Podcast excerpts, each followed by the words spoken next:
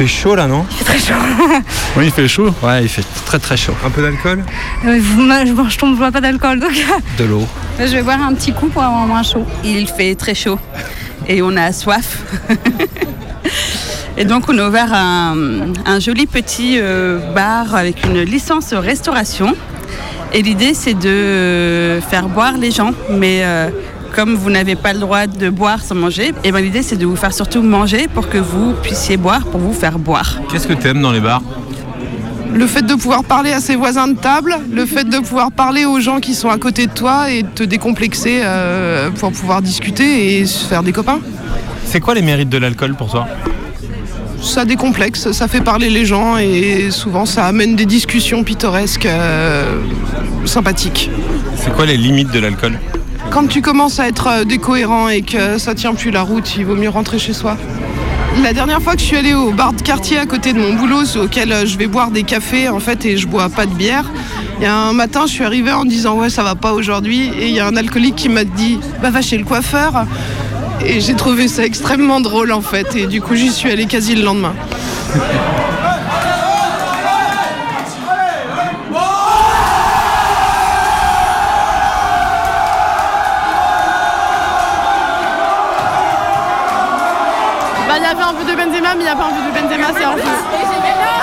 Bah, Chap, c'est 1-0, c'est en jeu. Pourquoi Je connais pas la règle du hors-jeu. Il y a un hors- il y a un hors-jeu. Il y a un l'a pas marqué. Il a fait chaud aujourd'hui là. Vous avez bu des trucs pour vous rafraîchir un peu Ah, la bière, la bière, la bière, toujours de la bière. La bière, ça rafraîchit et l'eau aussi. L'eau, ouais, mais la bière, c'est mieux quand même. hein. Et c'est pas tout à fait la télé. Quoi, je la télé. Bonjour la télé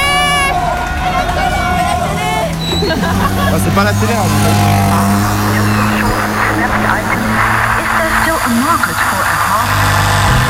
Commençons par le commencement, c'est-à-dire euh, le début.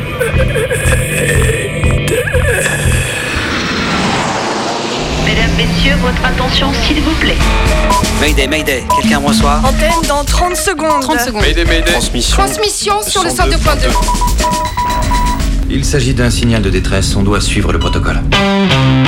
Mayday, mercredi 18h, sur Radio Canu. Pendant une heure, se balader, explorer, interroger, rencontrer, jouer, faire des histoires et en créer. Mayday, l'émission qui passe le mur du son. Saison 3. 3. Il fait chaud, non? Ah ouais, on a soif là. D'eau, bien sûr. Ah, De limonade, peut-être Ouais, mais surtout de bière. Ah ouais. De vin blanc bien frais. Ouais, et même pourquoi pas de rosé. Et de pastis J'adore tenir le bar. Quand je suis derrière mon petit bar avec mes potes et que je sais pas, je sers des bières, je suis occupée, je fais des trucs. Hier, on a brassé une IPA et aujourd'hui une blonde, et c'est des blondes qu'on met en fût. Là, on va beaucoup faire du fût. Pour la réouverture des bars, c'est ça? Yes, monsieur. Bah écoutez, un but à la française, hein, un Allemand qui tire et qui vise la lucarne, ils s'en sortent vachement bien. Bah, en gros, à partir du moment où on brasse et le moment où on peut ouvrir la bière, ah, il se passe aux alentours de 6-7 semaines. Et c'est ça le côté civique, c'est de vivre ensemble en communauté. Donc pour que ce soit harmonieux, bah, on suit les règles en fait. On se donne un feu rouge, c'est un feu rouge. Et c'est pareil avec l'alcool en fait. Quand même, quand t'es en bar, tu peux pas. Tu peux pas euh, faire abstraction du fait que tu vends de l'alcool et que bah, l'alcool, il y a un certain moment où ça peut poser des problèmes. Même jusqu'à faire la fête, bah, c'est réglementé aussi. Donc tu bois ton schnapp d'une manière, tu le coupes pas en deux parce que sinon c'est faible, donc tu le bois d'un coup. C'est du brutal. Vous avez raison. Et curieux, hein avait l'idée de se dire ah en fait euh, la bière on en consomme à plein de moments à la fois pour nous et nos potes. Puis après on s'est dit ah mais en fait euh, c'est quand même assez cool de pouvoir partager euh, ces bières là qu'on fait. Et du coup on a fourni euh, différents événements souvent des événements politiques. Pendant une heure, on se met autour d'un verre ou deux. À la, vôtre. Vous avez beau dire, il n'y a pas seulement que de la pomme. Il y a autre chose. Ça serait pas des fois de la betterave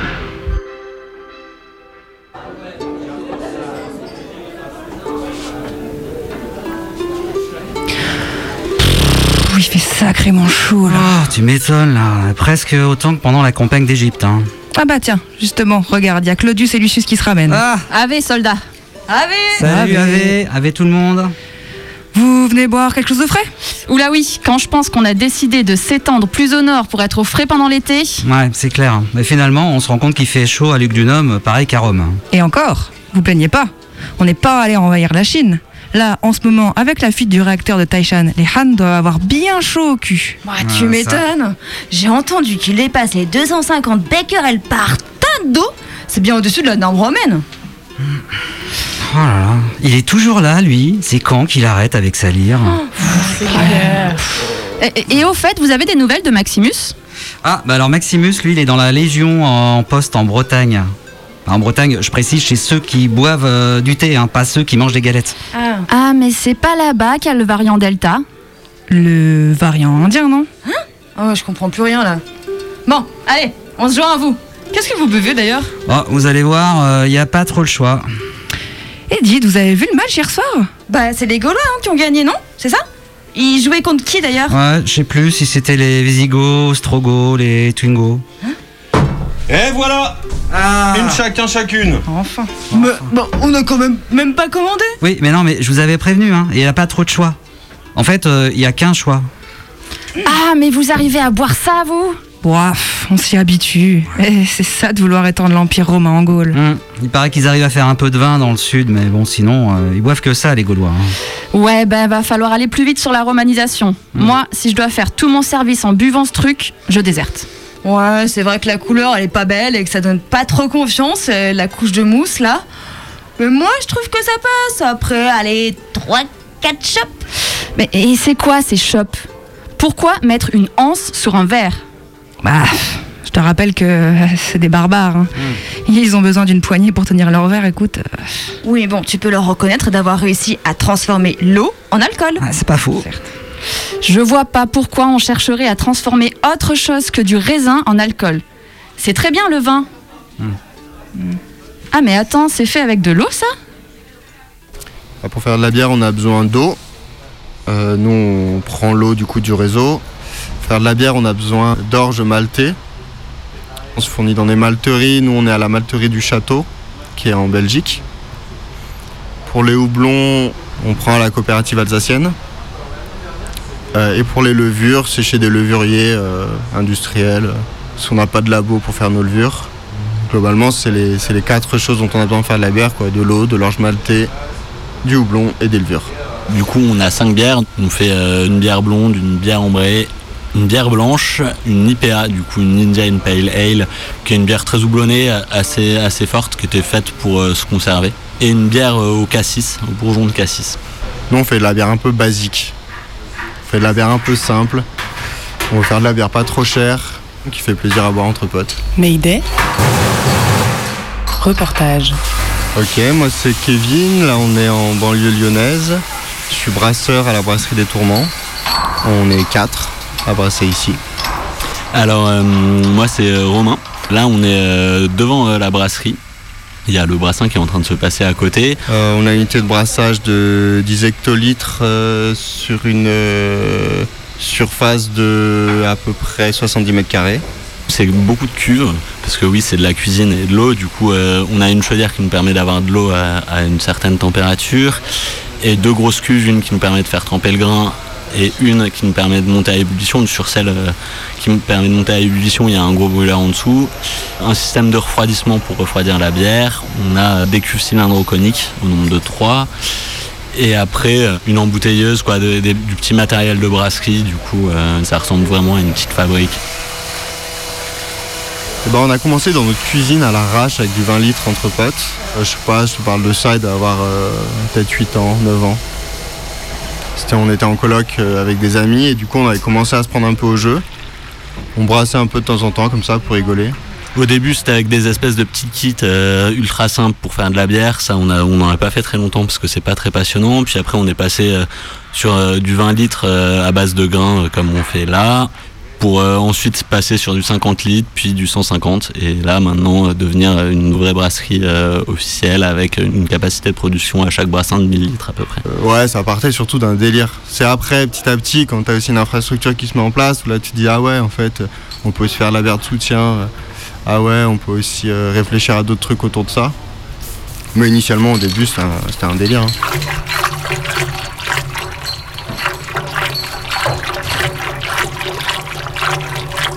Globalement, euh, au cours du XXe siècle, il y a eu une réduction du nombre de brasseries un peu partout dans le monde par les espèces de gros groupes. Et du coup, euh, depuis les années 80-90 aux États-Unis, euh, pas mal avec le mouvement euh, DIY, il y a eu ce truc de faire de la bière euh, chez soi. Aux États-Unis, c'était plutôt dans les années 90. Et là, en France, ça a une vingtaine d'années de retard. En gros, ça, son essor, c'est plutôt depuis les années 2010. Et où, du coup, il y a de plus en plus aussi de brasseries artisanales et locales un peu partout sur le territoire, quoi que ce soit à Lyon et, un peu partout. Après, c'est vrai que là, la région Auvergne-Rhône-Alpes, c'est un peu une région particulière qui est euh, devenue, en fait, à terme, la plus grosse région euh, brassicole de France en termes de nombre de brasseries il y a des gens qui font aussi un peu le parallèle avec le truc altermondialiste de dire ah les gens ils ont eu marre de boire euh, tous la même bière et que du coup euh, de se réapproprier ce savoir là qui était avant très partagé qui a été très restreint puis qui de nouveau est repartagé quoi. Mais après, nous, on n'est pas tant en lien que ça avec euh, d'autres brasseurs pros. On a quelques potes qui brassent. Et avant de monter la brasserie, on était allé faire un tour d'autres brasseries qui existaient. On a été hyper bien reçus. C'est vrai que là-dessus, il y a un truc qui est chouette. T'as pas un espèce de jeu de concurrence où les gens ils vont te cacher les trucs. Sur Internet, euh, les gens ils mettent beaucoup de leur process en libre accès.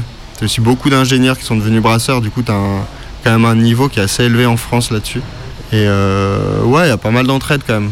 Parce qu'aussi, il y a plein de gens qui sont lancés au même moment. Du coup, il y a plein de gens qui cherchent des infos. Il y a plein de gens qui sont plantés. Et du coup, qui euh, un peu font des retours d'expérience. C'est une grosse cuve remplie de grains et d'eau. Du coup là je mélange euh, tout ça pour euh, extraire les sucres qu'il y a dans le grain. Elle fait euh, 1300 litres, il y a environ 200 kg de grains et euh, 800 litres d'eau. C'est euh, le moment de l'infusion où en gros ça permet d'extraire les sucres du grain qui vont permettre de faire l'alcool. C'est vraiment le tout début du processus de fabrication de bière. Après euh, ça va être filtré pour euh, mettre les grains de côté et euh, l'eau qui va descendre par gravité. On va transférer dans la seconde grosse cuve qu'on voit un peu plus en arrière. du coup le mou qui est ce mélange d'eau sucrée là. Et l'idée c'est de monter à ébullition du coup à plus de 100 degrés cette eau sucrée extraite des céréales. Et une fois que notre mouille à ébullition, du coup, dans ce grosse cuve, là, on va y jeter les houblons. On a deux types de houblons, des amers et des aromatiques. Ensuite on va laisser reposer ce truc là pour vraiment euh, que les petites protéines et, et le houblon euh, aient le temps de s'agglomérer un peu au centre. C'est la fin de la cuisson, en gros. Là, il va falloir qu'on refroidisse pour ensemencer, donc mettre les levures. Et on va utiliser euh, cette machine bleue qui est derrière toi, qu'on va relier à la pompe et à la cuve. En gros, il y a l'eau froide qui passe dans un sens et la bière dans l'autre. Et ça va permettre du coup de faire tomber la température de la bière de 100 degrés à 20 degrés. Et du coup, pour euh, les 1000 litres euh, à peu près qu'on tire, ça nous prend une petite heure. Et euh, une fois que la bière elle arrive dans la cuve, là, on ensemence, on met les levures. C'est là où le travail de fermentation il va commencer. Et les levures, elles vont manger du coup les sucres qui étaient dans le mou, si tu suis bien. Les levures, en mangeant ces sucres-là, elles vont se dégrader en alcool et en CO2. C'est là où on va avoir un produit qui est alcoolisé à la fin. On peut voir que ces cuves là, elles sont en forme un peu conique. C'est des cuves cylindro-coniques. Et l'idée c'est que euh, les levures mortes, parce qu'elles vont faire leur travail et transformer euh, le sucre en alcool et en CO2, et pour euh, faire une bière un peu claire et pas trop épaisse, nous au cours de la fermentation, on va enlever des levures. La fermentation, elle se présente en deux étapes. Il y a une première étape plutôt à 20 degrés, là comme derrière, où on essaye de maintenir du coup une température qui monte pas au-dessus. Ça va être la première fermentation qui va produire euh, l'alcool et l'essentiel de la bière. Puis après, il y a une seconde fermentation qui dure un peu plus longtemps, qui dure deux semaines et elle qui est plutôt une fermentation à froid. Qu'on commence à 12 et qu'on finit à 2 degrés. Donc après tous ces processus de fermentation, de purge de levure, là on a la mise en bouteille ou la mise en fût. Nous, on est en atmosphérique, ça veut dire qu'on remet du sucre dans le fût et dans les bouteilles. Et tout ça va repartir en chambre de fermentation pendant 2 à 3 semaines à 22 degrés. Et là, va y avoir une autre fermentation qui va se mettre en place, On va gagner très peu de degrés, mais ce qu'on va chercher, c'est les bulles. Et comme on est dans un produit qui est fermé hermé- hermétiquement, les quelques levures qui restent vont dégrader le sucre qu'on met dans les bouteilles ou dans le fût. Ça va se dégrader du coup en un peu d'alcool et en CO2. Et ça va mettre la bouteille sous pression. Le CO2 va être enfermé dans le liquide et du coup ça va faire les bulles. Et la pétillance. Entre le moment où on commence à brasser et le moment où on peut la boire, ouais, c'est 6 semaines. Plus 3 heures au frigo histoire qu'elle soit fraîche. Il y a un volet qui est pensé un peu politiquement dans le sens où, euh, où on élabore un produit, ce produit-là euh, qui est beaucoup consommé en soirée, et comme euh, les soirées de soutien c'est quand même un revenu pour pas mal de collectifs, on a essayé de mettre ça un peu en lien. Que ce soit euh, par exemple la marche notable euh, qui était la première fois où on brassait en très très grosse quantité. Et après là sur Lyon il y a la caisse de solidarité euh, on fournissait le bien nommé bistrot de la caisse pour nous ça avait du sens de pouvoir faire de la bière pas chère et assez bonne c'était un peu dans le truc de réussir à dégager des fonds pour ce collectif qui s'occupe de l'anti-rap qui permet de filer des conseils euh, juridiques et qui permettent de mettre en relation des avocats et des gens qui sont inculpés pour différentes euh, raisons, euh, souvent pour des embrouilles avec la police. C'était un bar mensuel.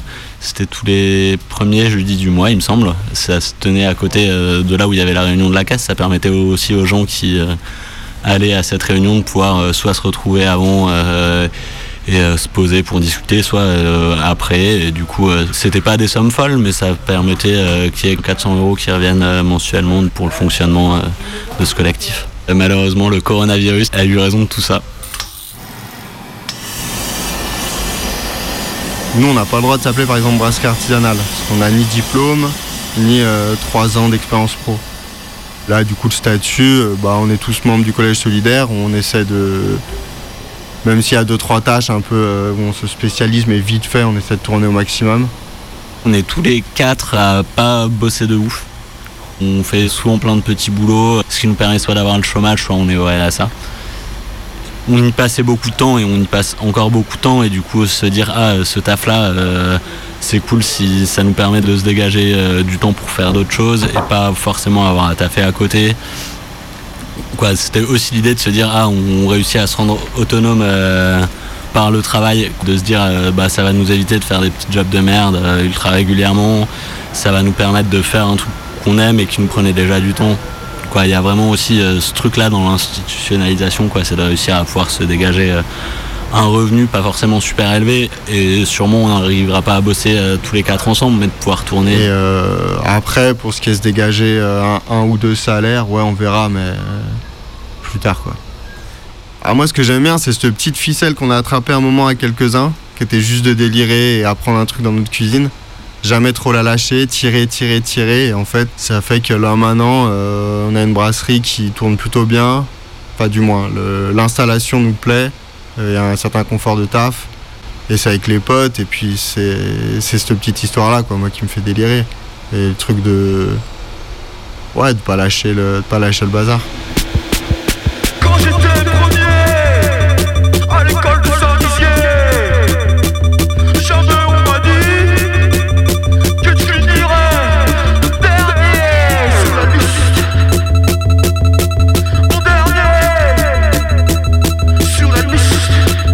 Mayday, boire des bières à Saint-Dizier et ailleurs.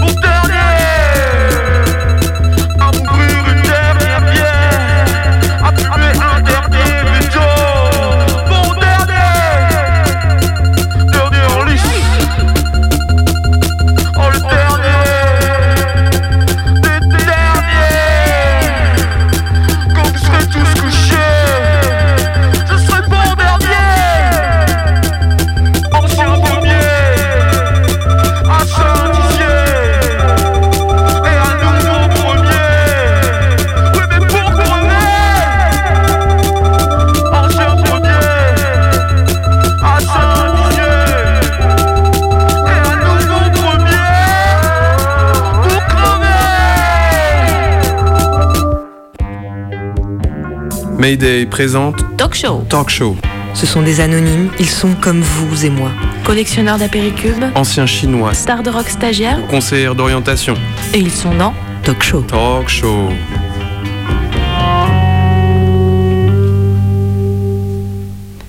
Bonsoir à toutes et à tous, heureuse de vous retrouver pour un nouveau numéro de Talk Show. Ce soir, je reçois Luc Albert Henry. Bonsoir Luc. Bonsoir et merci de me recevoir. Luc Albert, vous êtes titulaire du prix Nobel. Alors, la première question que j'ai envie de vous poser, c'est combien d'années de travail pour en arriver là? Ah non, non. Moi, c'est le prix Norbert. le, le prix Norbert? Oui, c'est c'est Norbert, un copain, qui l'a inventé. Ah, En fait, c'est au premier qui arrive en sautant sur le comptoir en se mettant un doigt dans l'anus. et, et- et donc, combien d'années de travail? Talk Show.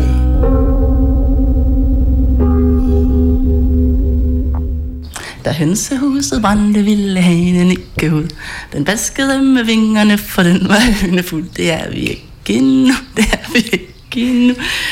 Donc ça, en gros, ça raconte que je suis pas encore bourrée, mais ça va bientôt être le cas. Alors, moi, je m'appelle Maï. Je viens de Odense, très difficile à prononcer. Toute petite euh, ville comparée à la France, en tout cas, même si c'est le troisième ville du Danemark.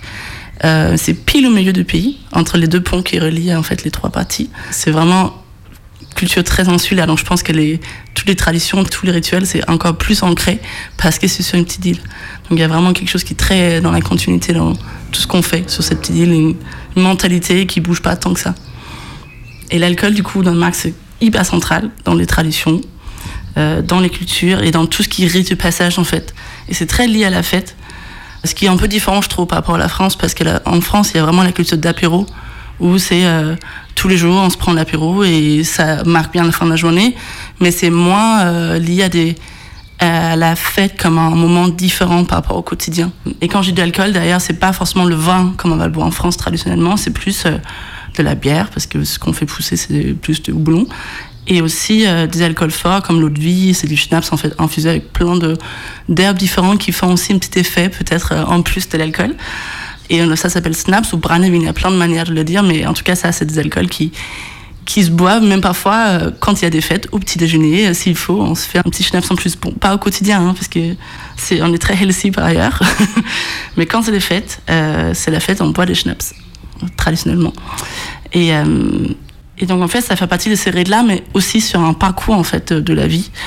Donc euh, un exemple, c'est la première communion. Donc on fait la fête d'abord en famille, tranquille. Et là, on va euh, permettre aux enfants ou aux jeunes ados de goûter d'abord euh, à l'alcool, mais pas juste goûter. Souvent, ça va être, encore une fois, traditionnellement, vraiment la première cuite. Le lendemain, on fait une teuf avec les amis et on fait une cuite. Ça commence en fait à partir de ce moment-là, à partir de 14-15 ans. Moi, ma toute première cuite, j'ai eu à 15 ans juste la veille de partir en voyage avec mon école d'ailleurs pour partir à Paris. Et euh, j'ai bu presque une bouteille de vodka toute seule. Je ne me rendais pas du tout compte euh, de ce que ça voulait dire parce que moi d'habitude je buvais deux, trois bières. Et euh, là, grosse, grosse, grosse cuite. Et je suis partie avec, euh, avec l'école et en fait mon prof il m'a couvert. Il a dit en fait à l'autre prof que j'avais une gastro. Il s'est collé à côté de moi et il m'a tenu le front pendant que je vomissais dans l'avion. Donc ça c'était un moment euh, incroyable. Et après ça continue. Et après en fait il y a l'UC aussi.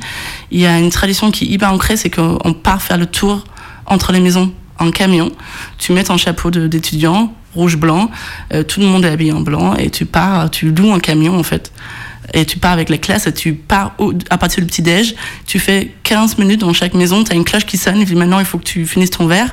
Et tu pars et les, les, les parents ils te filent une grosse, grosse caisse de bière que tu prends avec toi sur le camion. Et ça continue comme ça toute la journée. Et même parfois le prof il monte un peu avec toi sur le camion aussi. Tu danses, tu fais la tour des, des maisons. C'est hyper festif. Ça reste un moment euh, presque. Ma mère va m'en parler encore avec l'émotion parce que c'est, elle voit toutes ces jeunesses qui a fini son bac et en plus ils sont totalement bourrés. C'est assez, assez chaud, mais c'est très marrant. Donc ça c'est plus le parcours de la vie, mais sur l'année il y a dans le calendrier des moments hyper précis. On sait qu'on va se coller une grosse cuite. Donc il y a bien sûr euh, Noël Et en fait, c'est pas juste un repas de Noël le 24 au réveillon. Euh, c'est tout le week-end et ça va commencer même souvent octobre et novembre et durer parfois jusqu'à mars où tu sais que tu as les week-ends, ce qu'on appelle les julefrokost. Donc c'est, ça veut dire euh, déjeuner de Noël, mais en vrai c'est un repas hyper réglementé presque par rapport à ce que tu vas consommer. Et là, c'est shots shots de verre et de schnapps. Et au point que, en fait, t'en as tellement parce que t'en fais avec les collègues, avec la famille, avec les potes, que même au bout d'un moment, on se dit, bah, tout ce qui se passe dans le julefrokost, euh, tout est permis. Et d'ailleurs, c'est aussi ça qui fait, je pense, qu'au Danemark, c'est une des cultures qui boivent le plus, qui consomment le plus d'alcool avec l'Angleterre, mais c'est plus euh, concentré, en fait, sur des moments spécifiques et pas étalé dans la semaine, peut-être comme en France où c'est l'apéro, l'apéro, t'as l'impression de boire tout le temps. Non, c'est plus, ok, bah, on se boit la gueule samedi, c'est, programmé, on sait qu'on va se boire la gueule et c'est pas, c'est pas la spontanéité là-dedans, c'est qu'on en a besoin parce que peut-être aussi une petite besoin de lâcher prise dans, dans cette vie très réglementée. Et en fait, bah, bah, maintenant, ça fait 15 ans que je suis en France et je vois quand même que ça change un petit peu. Enfin, moi, je suis devenue un peu à moitié française, en tout cas parisienne. Et, mais même moi aussi, je, me pose plein de questions. Ce que ça veut dire pour moi, l'alcool dans ma vie, mon identité, qu'est-ce que ça représente. Moi, je me mets aussi une étiquette par rapport à ça. Je sens que les gens le font aussi. Ah, t'es danois, ça se colle. Bah, voilà, on te lie à la culture de bière, Carlsberg, tout ce que tu veux. Mais même moi, je me mets souvent un peu dans une case aussi de, de la meuf qui, qui, en tout cas, est très capable d'aller très loin dans l'alcool et on ne rigole pas avec ça, quoi. C'est du sérieux.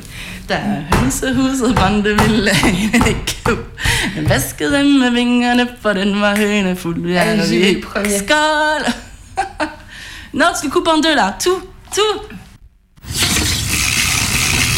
Mayday, cinéma.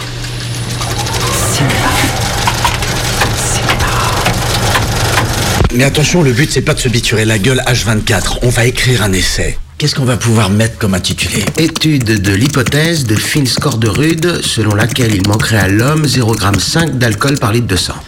Bien, et ensuite on décrit l'expérience qu'on va faire. Donc, consommation quotidienne d'alcool en maintenant un taux d'alcoolémie de 0,5 g par litre. Afin de pouvoir observer les répercussions psychologiques, verbomotrices et psychorhétoriques que cela peut provoquer. Nous étudierons également l'éventuelle augmentation des performances sociales et professionnelles. On ne boira que pendant les heures de travail. On se base sur le profil d'Hemingway. D'accord Pas d'alcool après 20h. Et pas le week-end. Peter, toi qui es fan de Klaus Hirford. Ouais. Un des grands pianistes de ce monde. Tu veux pas nous le faire écouter? Bien sûr. Il ne pouvait jouer du piano qu'entre ivresse et sobriété. Et là, c'était le meilleur. Dans une sorte d'état second, il devenait génial. Écoutez, on va s'en jeter là et on verra bien. Eh, doucement, tranquille, Tommy. Calme-toi. Il faut assumer, on est des alcoolos, oui. on n'est mais- pas des alcoolos. Tu vois, dans notre cas, nous, on boit seulement quand on décide de boire. L'alcoolo, lui, il contrôle rien. Ouais, parfaitement. Je vous ai trouvé Klaus Hirford accompagné d'un ami aussi raide que lui.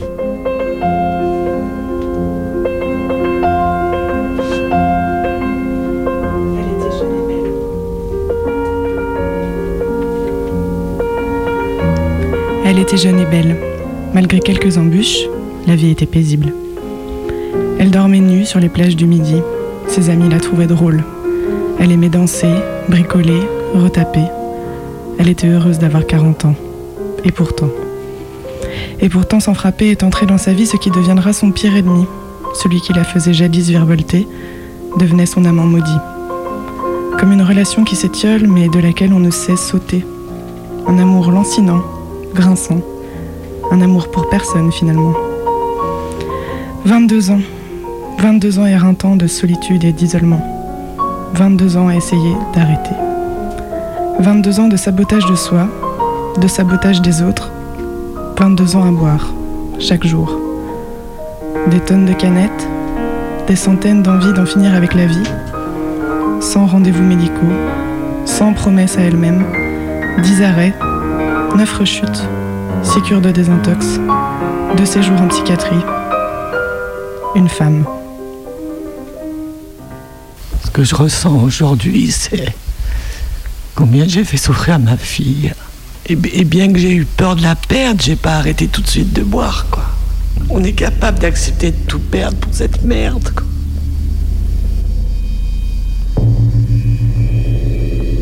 Je sais quand j'ai basculé, je sais un peu pourquoi. Mais après, l'enchaînement des événements est vraiment rude parce que c'est de pire en pire. L'été 99, Je suis venue emménager dans l'ancienne maison de ma grand-mère avec ma petite fille qui avait 5 ans et demi. Après un mariage éclair. Et puis là, je crois que j'ai pu boire toute seule euh, de temps en temps, mais quand je buvais, c'était un litre, quoi. Malgré des moments euh, simples, doux et légers, l'alcoolisme s'est amplifié. En 2014, j'ai fait une chute. Suis fracturé le pied. Je me suis retrouvé au milieu d'une pelouse à 3 heures du matin, sans savoir où étaient mes chaussures et sans savoir ce que je faisais là. Et une autre fois, dans la cuisine de la maison maternelle, par terre, euh, dans des bouts de verre écrasés. Depuis 2-3 ans, les étés ont été bousillés par l'alcool. L'alcoolisme chez les femmes est, est jugé bien plus violemment que chez un homme, notamment parce que les femmes sont chargées de famille et que dans tout ce qu'on entend comme histoire où les hommes rentrent complètement bourrés, s'affalent dans un coin, on sait que la mère est là pour assumer. Je crois qu'il y a beaucoup de parcours encore euh, au niveau de la société, des médias. euh, C'est des choses qu'il faut faire circuler, ça circuler.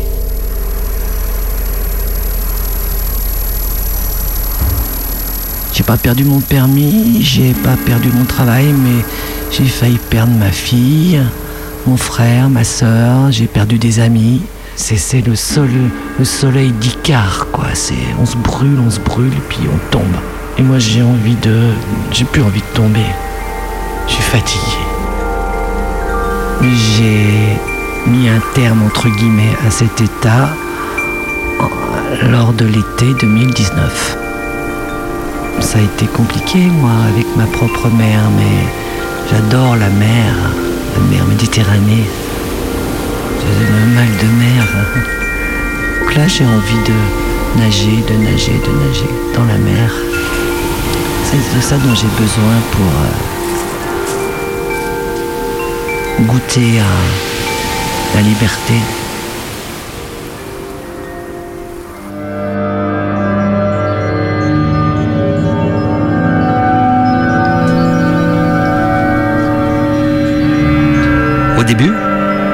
Patrick avait vraiment morflé. Pire que tout ce qu'on imagine. L'alcool à force devient un organe parmi d'autres, pas moins indispensable. Il est là au-dedans, très profond, intime, utile à la marche des affaires, comme le cœur, un rein, vos intestins. En finir, c'est s'amputer. Patrick en avait chialé.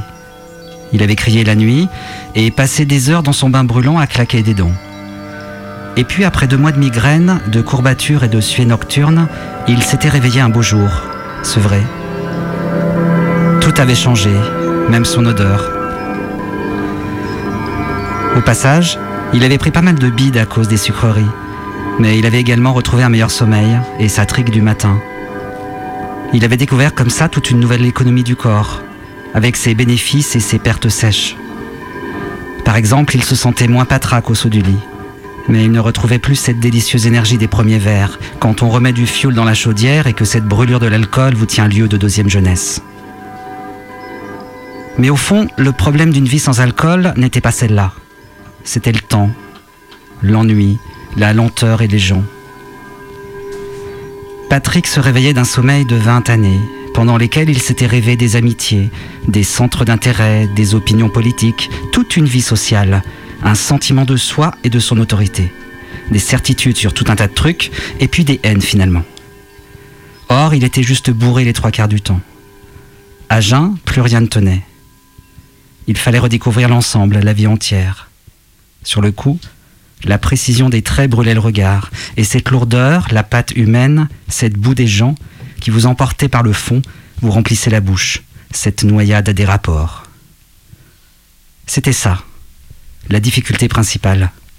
Survivre à cette vérité des autres.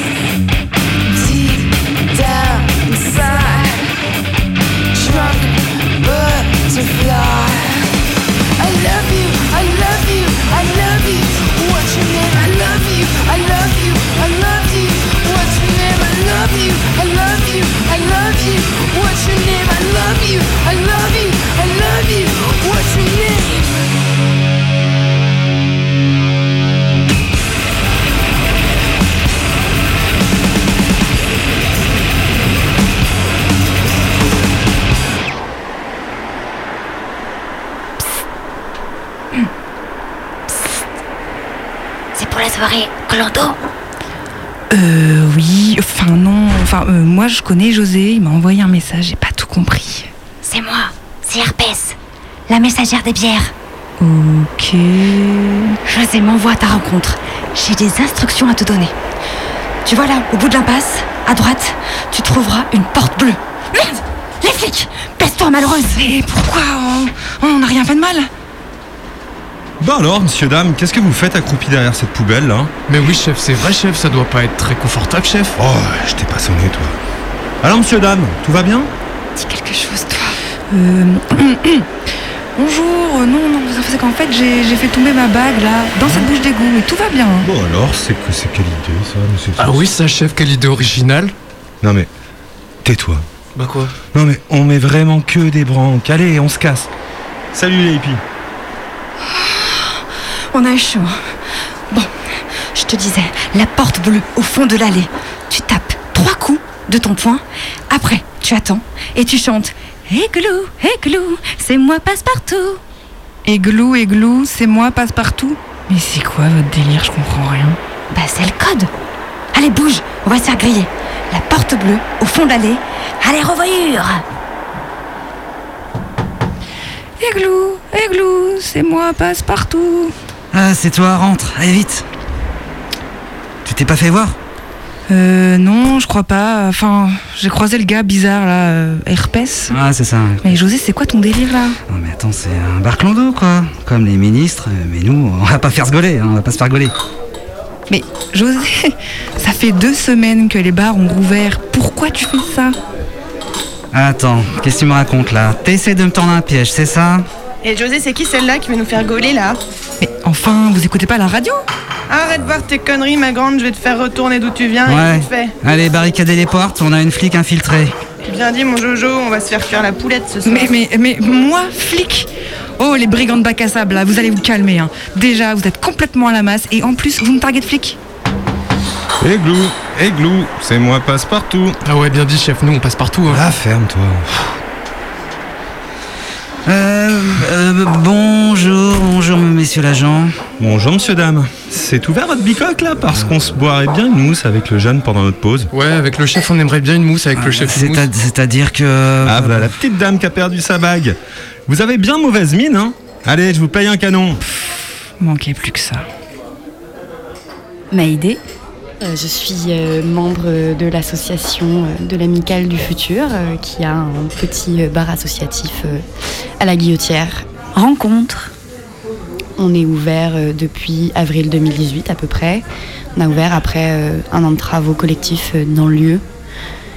Et aujourd'hui, on est toujours un bar, un lieu associatif où il se passe des trucs, comme euh, des présentations de bouquins, euh, des lectures, des projections de films, parfois des petits concerts.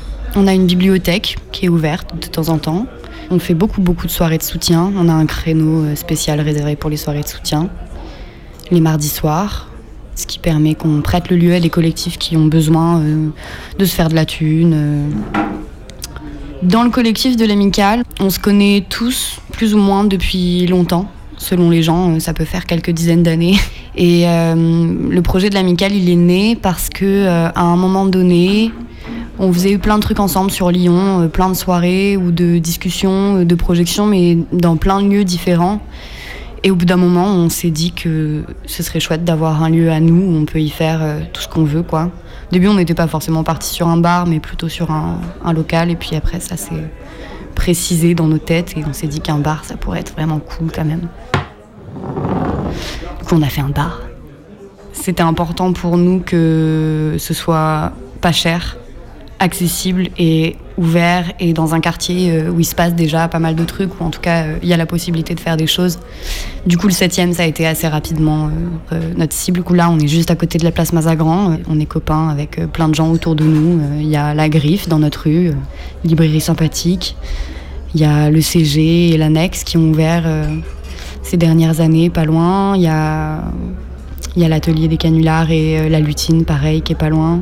Du coup, on est en lien un peu avec tout ce petit monde et euh, voilà, on essaie de rendre la vie à Lyon un petit peu plus agréable en vous vendant des bières euh, pas chères. Alors à la base, on fait à manger aussi les midis. On fait des cantines qu'on avait mis au prix de 4 euros si t'as pas de thune, prix précaire. Prix indicatif si on veut euh, 8 euros et prix de soutien c'est 12.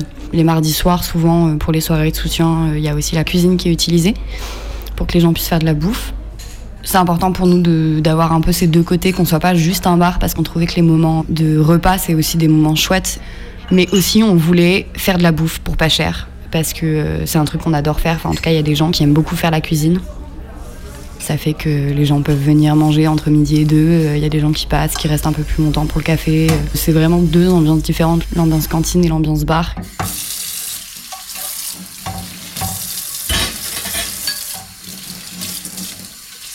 Donc euh, le confinement, le premier, on a fait une réunion à plein pour se dire euh, qu'est-ce qu'on faisait de ce lieu? Est-ce qu'il fallait qu'on le laisse un minimum ouvert ou pas? Est-ce qu'il fallait absolument qu'on ferme et qu'on ouvre que quand tout ça serait terminé? Au début, on était un peu flippés, mais je pense que tout le monde l'a été. quoi. On savait pas ce que c'était, c'était carrément nouveau euh, ce truc de confinement, donc on n'a pas été ouvert pendant un petit moment. Et au bout d'un moment, on a fini par ouvrir, euh, mais à emporter. Ça nous emmerdait un peu que le lieu soit complètement fermé dans une période pareille. Assez récemment, parce que cet été, on n'a pas été ouvert, mais euh, là, euh, cette année, on a mis en place un truc qui s'appelle les cantines trottoirs le samedi. Pas cher, toujours, euh, cuisiné par nos soins. Non, mais attends, euh, quand t'es- quand t'es- quand t'avais son âge, est-ce que t'écoutais vraiment que la musique qui était sortie euh, l'année même Cinq ans, c'est pas ça. Ah bon, d'accord. Le mec, il m'envoie ses plans. Non, il y a des trucs qui restent, ça se renouvelle autant, mais pour autant, a, quand t'es. Et sinon, euh, la grande nouvelle de cette année, euh, c'est que on est en train d'acheter ce lieu. C'était un peu la grosse surprise. On est arrivé en septembre avec la grosse incertitude euh, au niveau de la pandémie. On savait pas si les bars euh, allaient pouvoir réouvrir, quand est-ce qu'ils allaient pouvoir réouvrir, euh, sous quelles conditions. euh. nous, on avait déjà essayé de négocier les loyers Covid, mais il fallait quand même qu'on règle ce problème de thunes qui risquait d'être conséquent. Il fallait qu'on continue à payer des loyers dans un monde où, en fait, on peut pas ouvrir notre bar, où la jauge de personnes, elle est limitée. Et en fait, dans ce moment-là de gros questionnement, de bon, comment on fait pour la suite, eh ben, on a appris que le lieu était à vendre. Et euh, comme on est locataire, on a été prioritaire. Du coup, on en a discuté et euh, on s'est dit qu'on allait acheter le bar. Alors, euh, on s'est posé quand même plein de questions de, sur qu'est-ce que ça voulait dire d'acheter un bar aussi grand, un lieu comme ça, en plein centre-ville, au milieu de la guillotière, sachant que c'est un quartier qui est quand même en proie à tout un truc bien dégueulasse que je crois qu'on appelle la gentrification. Enfin, est-ce que nous, en achetant ce lieu, on, ferait partie de ce processus de gentrification? Ou alors est-ce que l'acheter, ça permettrait peut-être d'une certaine manière d'arrêter euh, ce processus-là, de sortir ce bien-là du marché? Nous, c'est plutôt sur cette option-là qu'on a parié, quoi, que en fait, si on a acheté ce lieu, c'est pour qu'il reste dans un truc de propriété collective le plus longtemps possible. Donc, il va être acheté par euh, l'association de l'amicale. Et c'est des questions compliquées qui demandent un effort de projection assez lointain parce qu'il faut qu'on arrive à penser comment ce lieu y reste dans une propriété collective, comment il retombe pas euh, dans le marché immobilier, comment on sort de, de tous ces flux économiques-là. On aimerait bien hein, que ce soit récupéré par d'autres collectifs à la fin, quand nous on en a marre, que ce lieu y tourne et qu'il soit tout jamais euh, aux gens qui l'habitent et qui le font vivre, quoi. Et je pense que on a tous et toutes des opinions très différentes vis-à-vis de qu'est-ce que ça veut dire être propriétaire. Là, on achète en collectif pour un projet collectif. Et euh, nous, ce qui est important dans le fait d'acheter, c'est de pérenniser un endroit qui en fait est un lieu euh, bah, génial où en fait on croise plein de gens, où il se fait plein de choses, qu'on essaye de porter euh, à plein d'endroits différents, qu'on essaye d'ouvrir sur le quartier ou qu'on essaye d'ouvrir vers ailleurs. Où tu peux te croiser, euh, boire, euh, manger un coup, regarder un film, te poser avec un livre, euh, travailler sur ton ordi si tu veux, ou venir faire la cuisine. Même il y a un moment pendant le confinement, on faisait des séances de sport. Bon voilà. Bah ouais, d'essayer un peu de porter aussi nos luttes, nos combats, nos positions politiques, hein, qui sont diverses d'ailleurs au sein de l'amicale. Essayer que ce lieu, il a un sens pour nous et pour euh, les gens autour de nous et pour tout le monde en gros. Quand on a lancé la campagne euh, d'appel à dons en décembre pour récolter la thune pour acheter le lieu, bah en fait on a été vachement étonnés d'une certaine manière de voir que les gens ils étaient trop chauds que ce lieu il soit acheté quoi que il y avait des soutiens qui nous arrivaient de partout, on recevait des petits mails euh, trop mignons qui nous disaient ouais c'est trop bien, achetez ce lieu, ça va être super, je vous soutiens. Et tout ça je pense ça nous a donné confiance aussi dans le fait d'acheter de voir que bah, en fait on n'est pas tout seul à tenir ce lieu et même si parfois on avait l'impression que c'était le cas euh, parce que c'est fatigant de nettoyer les frigos, de faire les courses, de tenir les créneaux du bar, de se soucier de tout un tas de trucs. On a un peu la tête dans le guidon et on oublie en fait que c'est un lieu euh, de croisement et de fourmillement de trucs euh, qui fait du bien aux gens quoi.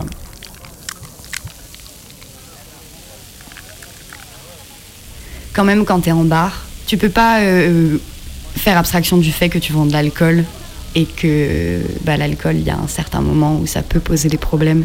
Et donc on a eu des embrouilles, on a eu des, gens bourrés où c'était pas gérable. Il y a des gens qu'on a virés parce que vraiment c'était impossible. Et des fois, euh, l'alcool n'était pas le seul responsable. Mais il y a des gens qui ont des problèmes d'alcool qui traînent au bar. euh. On essaye de faire en sorte que ce soit pas un lieu où on fasse pas du tout attention à toi ou à ça. Vraiment que ça n'existe pas, en fait. Il faut qu'on ait conscience que ça existe, les problèmes d'alcool. Et en même temps, que ce soit pas un endroit où on te fait la leçon de morale parce que tu bois une bière à, à 11h du matin, quoi. Aussi, c'est important pour nous, euh, et on essaye, et je crois que là, on pense qu'on a trouvé les bonnes boissons, mais d'avoir des trucs sans alcool, parce que euh, même parmi nous, il y a des gens qui ne boivent pas forcément de l'alcool. Que notre bar, il tourne pas uniquement autour du truc de la beuverie. C'est pas forcément des moments où les gens euh, vont pouvoir se rencontrer, parler, discuter de trucs. Donc souvent d'ailleurs, ce qu'on fait, c'est quand il y a des événements, genre des discussions autour d'un bouquin ou des projections de films, le bar il est fermé et tu peux pas boire de l'alcool. Sauf après quand c'est terminé, mais euh, voilà.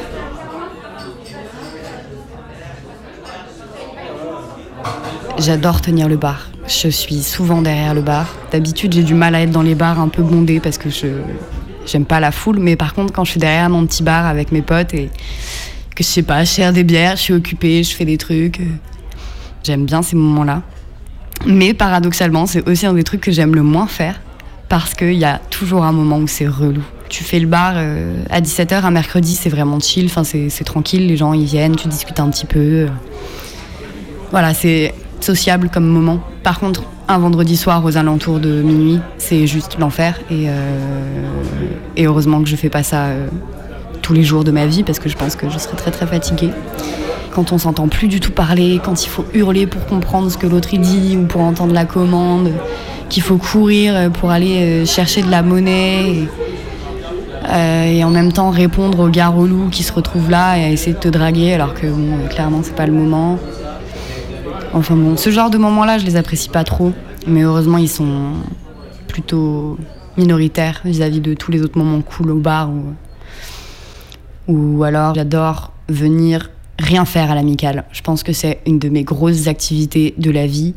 C'est j'y suis tout le temps et pas forcément pour faire des trucs.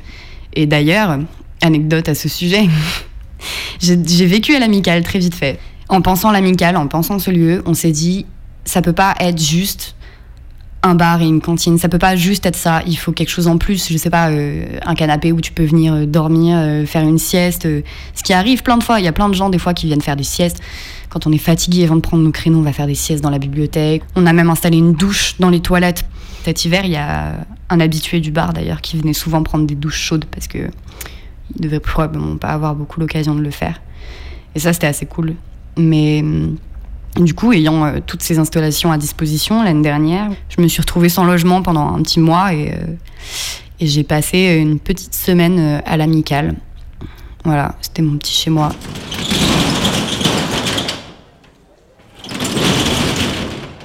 L'amicale du futur, c'est au 31 rue Sébastien Griff, dans le 7e, juste à côté de la place Mazagan.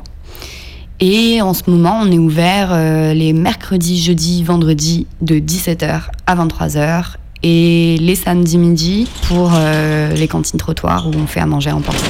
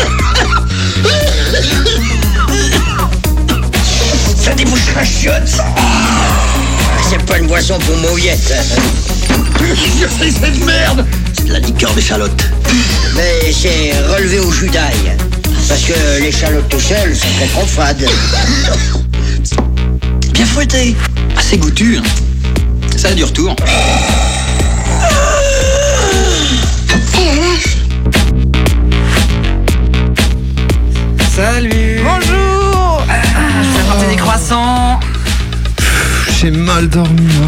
Voilà, moi j'ai passé une super soirée, vous vous rappelez, la dernière 8-6 de la ville, oh là là, Colombé, j'adore. Non, mais vous pouvez pas éteindre Étienne de Crécy, là, ça me tape sur le crâne, c'est insupportable. Alors, vous avez une sale gueule. Euh, Moi j'étais peinard dans mon lit, euh, j'ai maté euh, Drunk de Winterberg. Oh là là, moi j'ai C'était pas vous dans le film Et tu te souviens, Marco, hier, il y avait aussi Drawing Butterfly de Sony. So- Comment on dit déjà Sony? Sonic Youth. oui Ah mais t'y étais aussi, Tib Ouais. Oh là là, j'ai mal partout. Euh, moi, euh, salut tout le monde. Pouah, J'ai tout arrêté depuis que j'ai lu Leurs enfants après eux de Nicolas Mathieu. Ah ouais, moi aussi j'arrête tout. là. Bah d'ici là, euh, essaye de pas rechuter.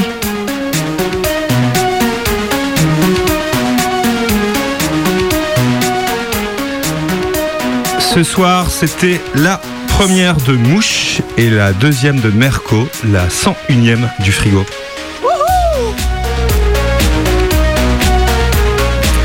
Et l'amicale du futur a encore besoin d'un peu de thunes pour acheter le bar. Ils ont un Hello Asso et un site qui se trouve en tapant l'amicale du futur dans votre moteur de recherche favori. On se retrouve la semaine prochaine et d'ici là, vous faites pas mal. Vous pouvez retrouver toutes les anciennes émissions en tapant https audioblog. C'est quoi la suite? Ouais, ou Arte Radio. Eh, T'as commencé, hein. Mayday sur un euh, moteur de recherche, ça suffit, non? Mais je crois qu'on tombe euh, en fait sur le site de Radio Canu d'abord. Ouais, c'est une bonne chose. Super Radio, Radio Canu 102.2. D'ailleurs, dans un info, dans un instant, c'est les infos. Et avant ça, on vous passe un petit jingle pour annoncer la bootleg de ce week-end dans les pentes de la Croix-Rousse. Une bootleg, c'est une radio pirate et une déambulation festive. À mercredi prochain.